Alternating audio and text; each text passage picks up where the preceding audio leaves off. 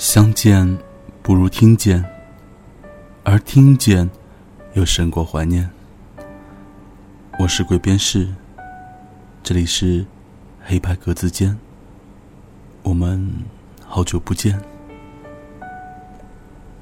在今天这一期节目开始之前呢，想请大家扪心自问一下：你是表白，亦或者被表白的次数多呢？还是分手，亦或者被分手的次数多呢？我觉得，说你好，一定是多过再见。所以，当我们回忆过去的一些事和人的时候呢，我们不难发现，我们曾经是很随意、很容易、很轻易，会对一个人说你好。但是，我们又是那样的艰难，那样的不舍。那样的难过，要对一个人说再见，因为说你好，对方不一定会给你有回应，而一旦说再见，就意味着那个曾经给了你回应的人，要和你告别了。所以，对于说再见这个事情，我们不应该更加的慎重其事吗？所以今天。想要给大家带来这样的一个故事，叫做“请当面说分手”。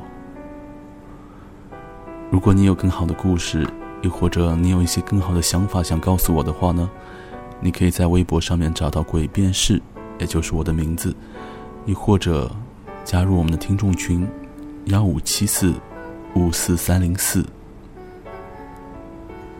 这个故事来自于宋小军，不知道。你们上一次说再见，是面对面，还是背靠背？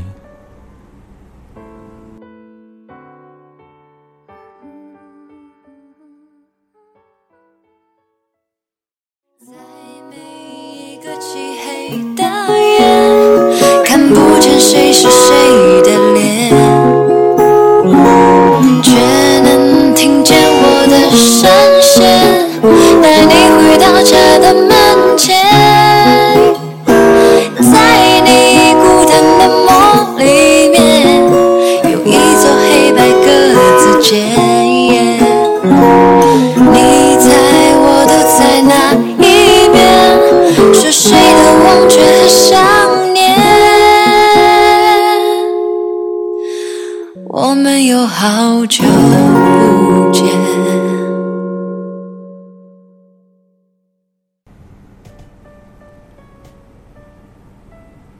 饭的故事，要从遥远的异国他乡说起。故事的开头，发生在巴黎的戴高乐机场。米饭扛着大包小包入境的时候，被一群法国的警察大呼小叫的摁倒在地。扭成了麻花，押送办公室里。法国的警察们如临大敌。米饭一脸的无辜，努力的分辨着警察们在说些什么。桌子上摆着三个箱子。第一个箱子里是整整一箱的老干妈，各种口味的拌酱。第二个箱子里。满满一箱子各种品牌的卫生巾。第三个箱子里，满满一箱子五颜六色的避孕套。米饭终于从法国警察浓重的口音的英文里，听懂了一个单词。意思是说，米饭涉嫌走私。米饭跳了起来，手舞足蹈，抄起一瓶老干妈。用自己更加蹩脚的中国式英语，努力的回答：“For my own eat。”然后左右手又各抄起一包卫生巾和一串避孕套，诚恳的重复：“For my own use。”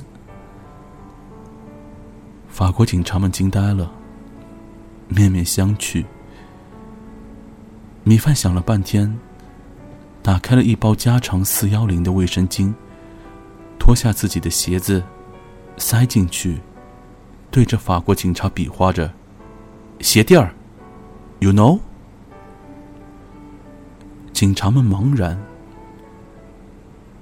米饭实在没有办法，拿着卫生巾在自己的牛仔裤裤裆里面游走，说了一句最关键的话：“Pino wet，尿不湿。”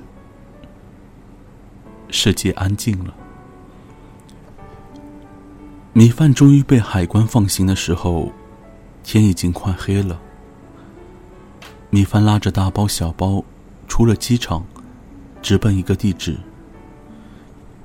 米饭把一箱子避孕套交给了一个留学生手里。留学生点了几张欧元给米饭。米饭接过去，胡乱的塞进口袋里。留学生看见米饭的其他箱子，就问他：“还有什么东西？也给我点。”米饭摇了摇头，说：“这些我有重要的用处。”米饭说着。转身就走了。米饭长这么大，第一次出国，英语四级都没过，靠着汉语发音的标注，发出带着浓重山东农村口音的英语，听起来特别的违和。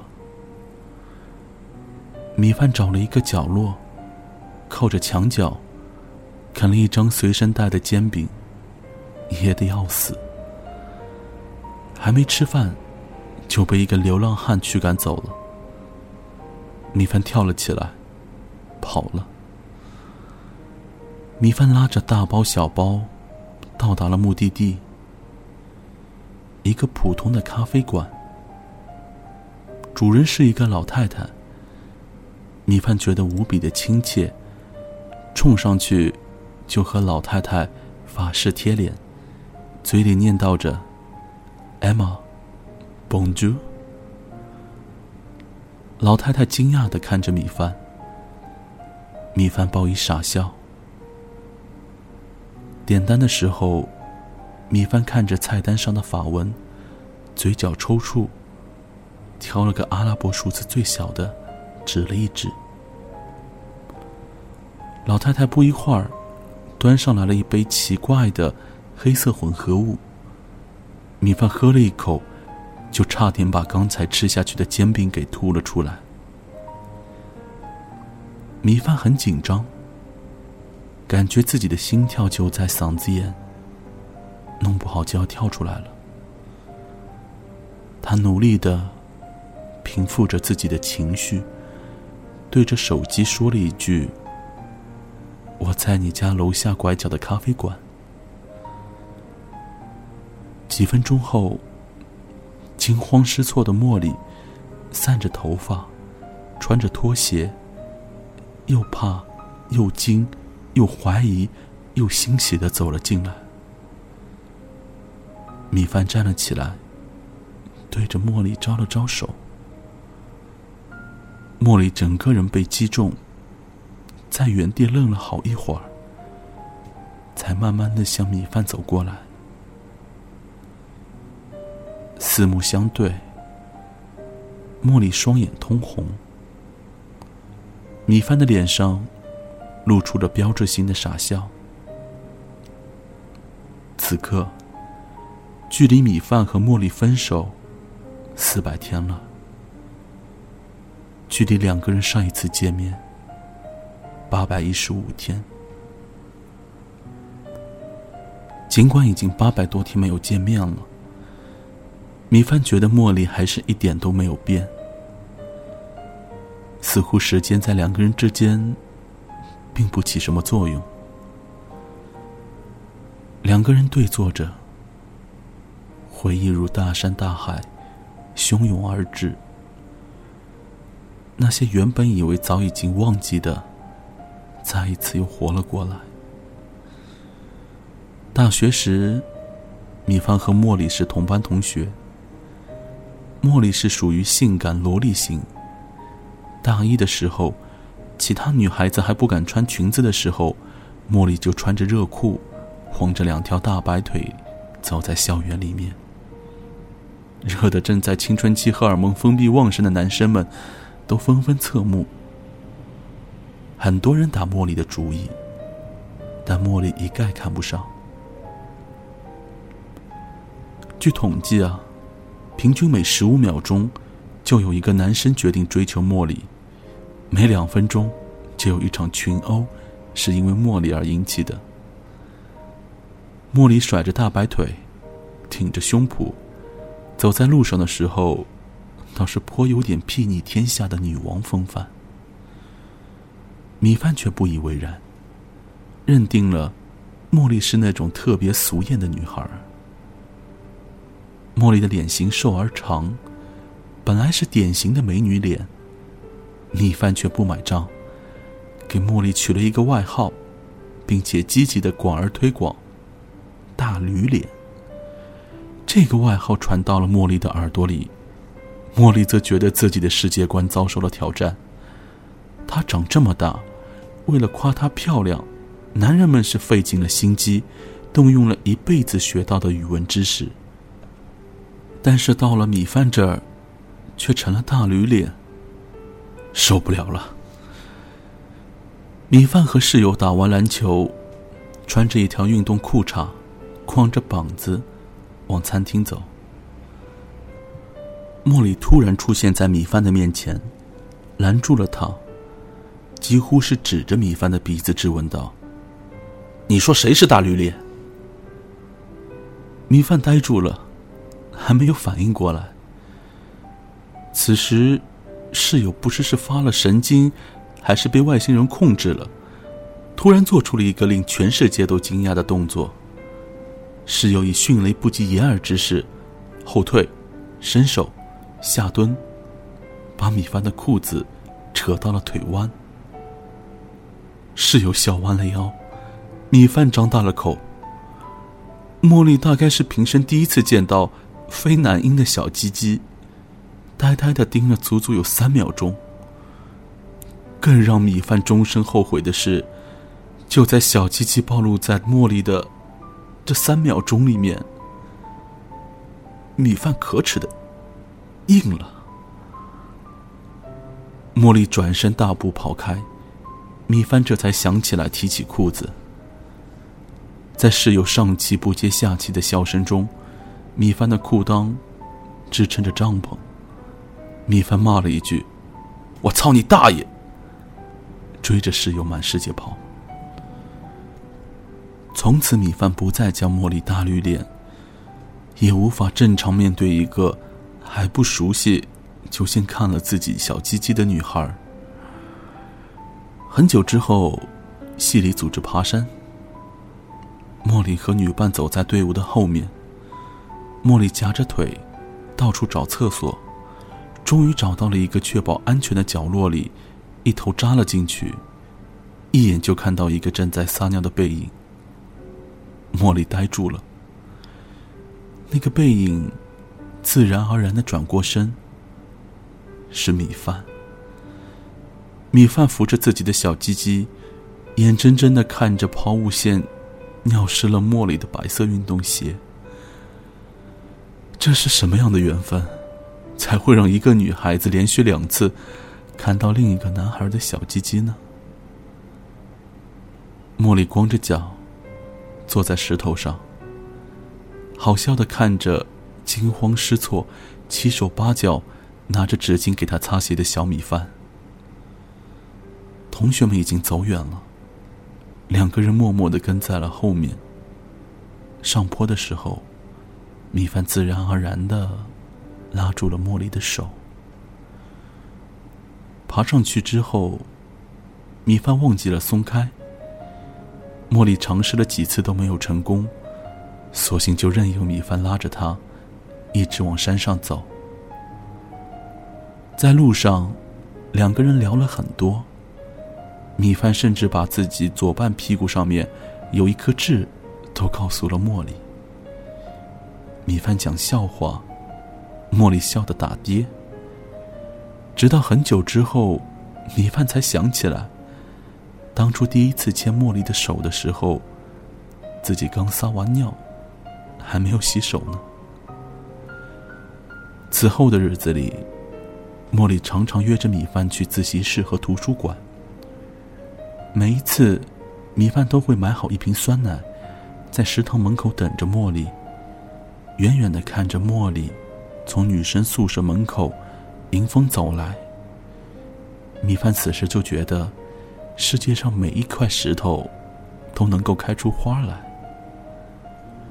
两个人窝在食堂里，茉莉吃一碗麻辣烫，米饭吃一份土豆牛肉盖浇饭。有时候茉莉会被米饭逗笑，把饭粒喷到米饭的脸上。在自习室里，两个人埋头读书，偶尔抬头看着对方。米饭的笔总是不小心的掉在地上，每次弯腰去捡笔的时候，米饭就能近距离的去看茉莉穿着热裤的大白腿。米饭忍不住感叹：“哎，你的腿怎么那么白呀？滑溜吗？凉快吗？”茉莉就笑：“有本事你摸摸。”米饭不敢相信自己的耳朵，真的可以摸吗？茉莉笑得更开心。如果你不怕死的话，茉莉说着，取下自己的耳钉，推着米饭的胳膊。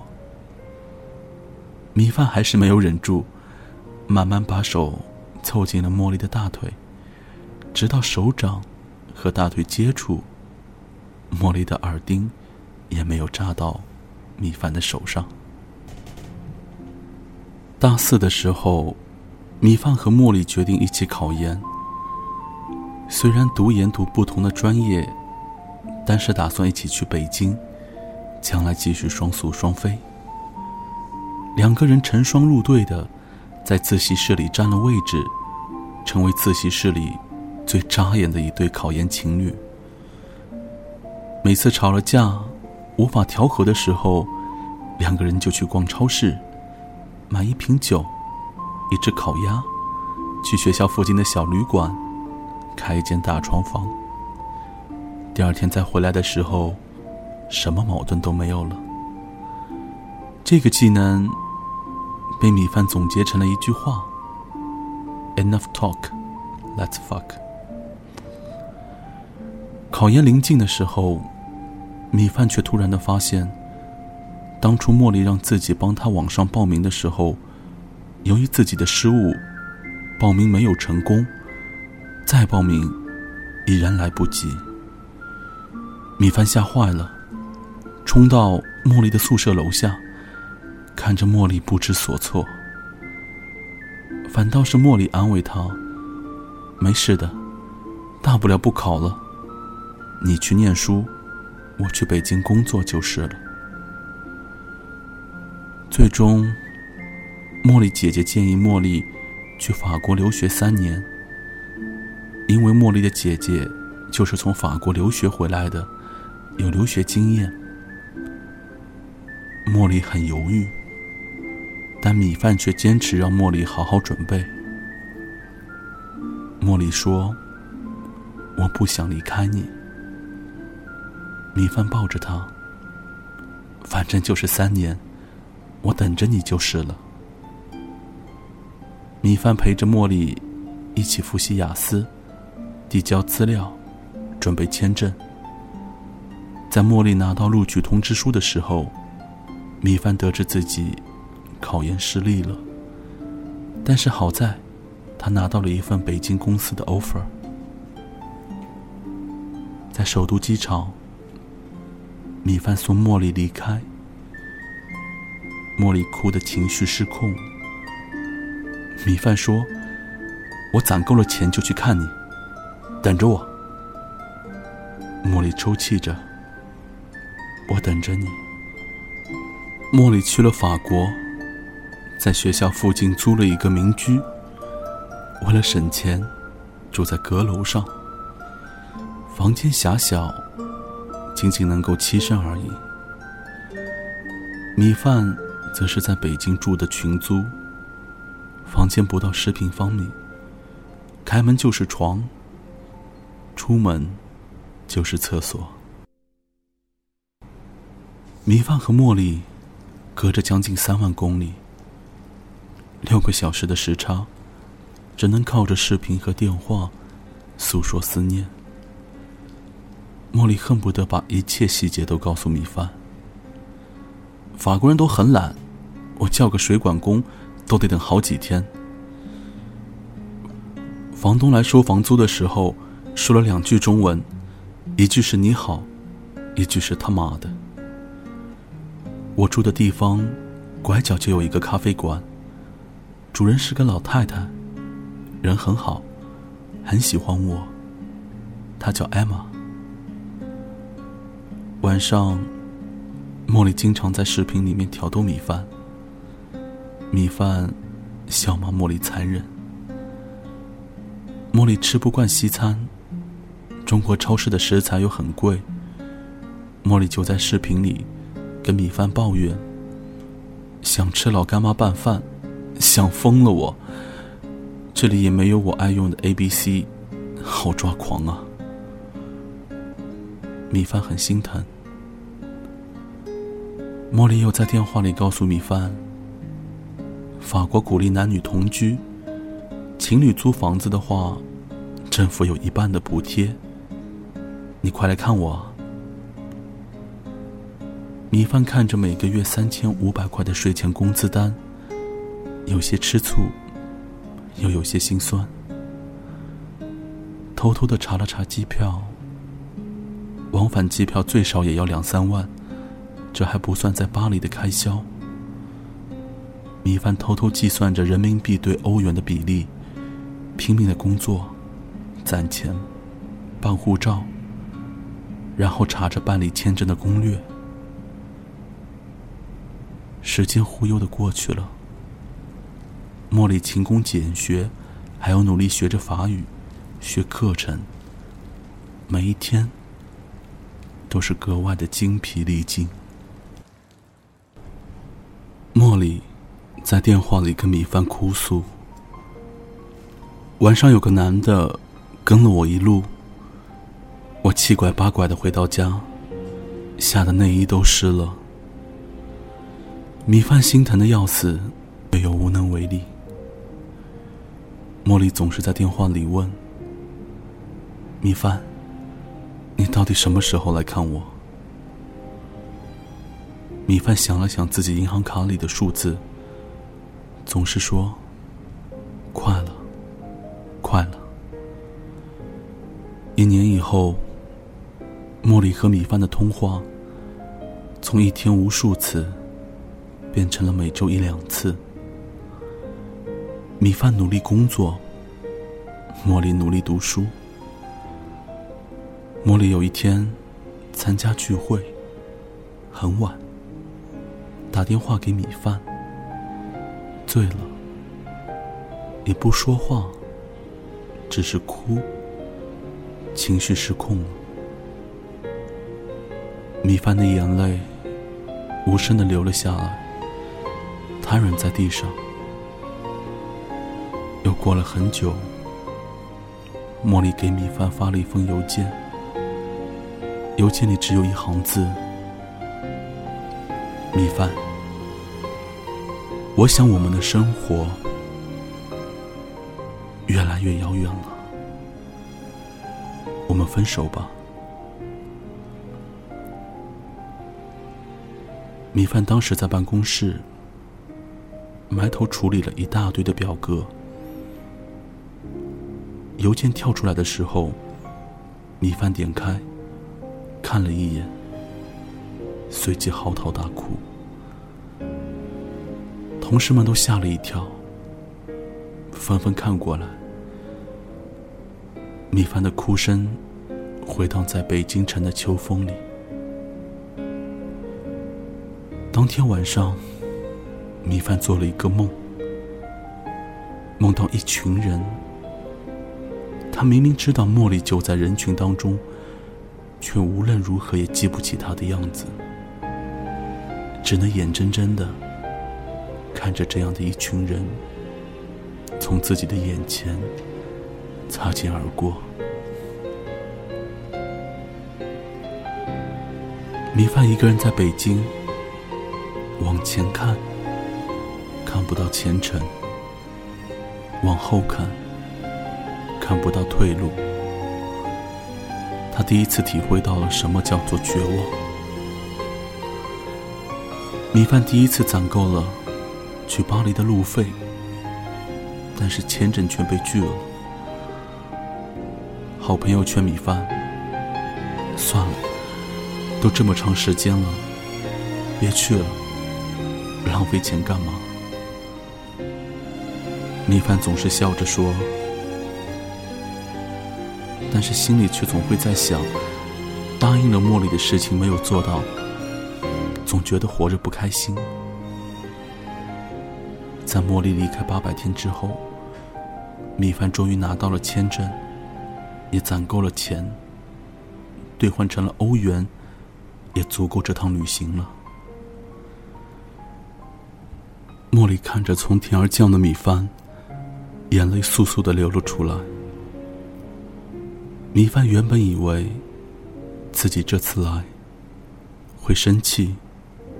会质问，会埋怨，会哭泣，但是，他都没有。米饭就是笑着看着茉莉，茉莉看着米饭，又哭，又笑，两个人在对望里，好像把什么话都说完了。米饭把自己带的东西给茉莉展示：一箱子老干妈，给你老干妈拌饭；一箱子卫生巾，是你最喜欢用的牌子，够你用一段时间了；还有一箱子避孕套，是我给网上认识的一个留学生代购，挣点路费。米饭说完，自己都忍不住笑了。茉莉看着米饭。难过的捂着胸口，泣不成声。老太太艾玛走过来，递上了一大叠的纸巾，看看茉莉，又看看米饭，转身走开。茉莉抽泣着说：“你跑这么远，就是为了给我送这些？”米饭笑了笑。我是来当面跟你说分手的。茉莉呆住了，米饭笑得更纯了。分手这么大的事，总要当面说吧。茉莉的眼泪再一次湿了眼眶。米饭送茉莉回住处，两个人在楼下停住了。茉莉欲言又止，最后还是叹了一口气，说道：“他在上面，我就不请你进去了。”米饭微笑着，点了点头，说：“他对你好吗？”茉莉忍着眼泪说：“在我最煎熬的时候，遇到了他。”米饭笑得很阳光，沉默了一会儿，说：“好好过。”茉莉说不出话，只是眼泪喷涌而出。米饭转身要走的时候，茉莉喊住了米饭，冲了过去，抱着米饭哭倒在地，一直在重复。对不起，对不起。米饭拍了拍茉莉的肩膀，说道：“在一起的时候好好在一起，不能在一起了，就当面说分手。说什么对不起呀？你也真是的。”米饭站在马路对面，远远的看着一个男孩下楼，搬着东西。和一步三回头的茉莉走了上去。米饭看着隔在他和茉莉中间的滚滚车流，释怀的笑了。从北京到巴黎，三万公里，六个小时时差。米饭跑了这么远，只是为了一个微不足道的承诺。就算是这段感情已经不可避免的走到了尽头，他还是希望亲自画上一个圆满的终点，当面说分手，给曾经深爱过的姑娘最后一个微笑。世事无常，我们经常不得已而分开，可以尽情的伤心，但是永远不必责怪。一生之中，最美好的时光短暂，茫茫人海，能够遇到你，和你发生一段故事，我已经知足。谁的生命中没有一段刻骨铭心的遗憾呢？没有遗憾，将来又要靠什么回忆呢？就让我们在嫩的一掐一包水的年纪里傻呵呵的相遇，在分手的时候笑着挥手告别。就让我们在嫩的可以一掐出一包水的年纪里傻呵呵的相遇，在分手的时候笑着挥手告别。就让那些被我们狠狠爱过的人，在回忆和遗憾里永垂不朽吧。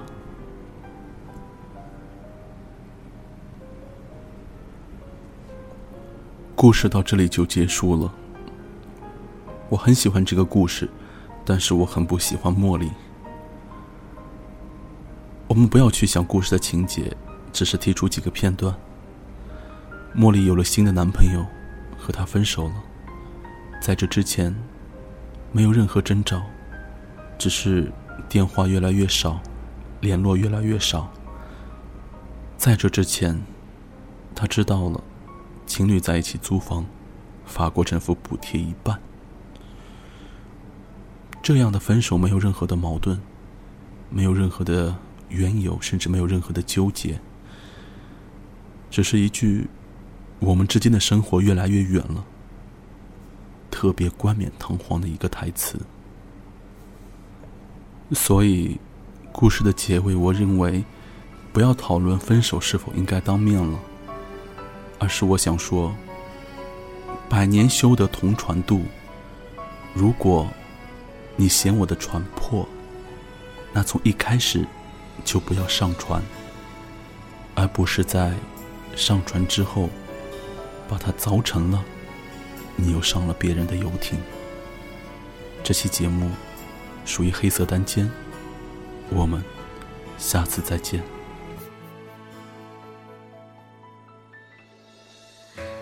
是否曾经后悔过？那时候夫妻说走就走，是否偶尔想？